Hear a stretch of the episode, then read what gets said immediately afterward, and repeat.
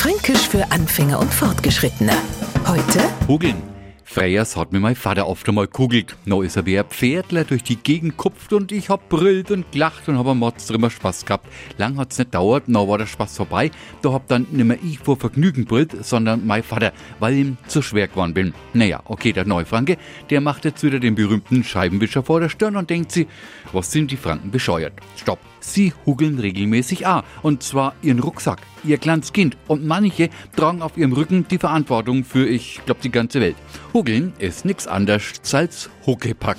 Fränkisch für Anfänger und Fortgeschrittene. Täglich auf Radio F. Und alle Folgen als Podcast auf podu.de.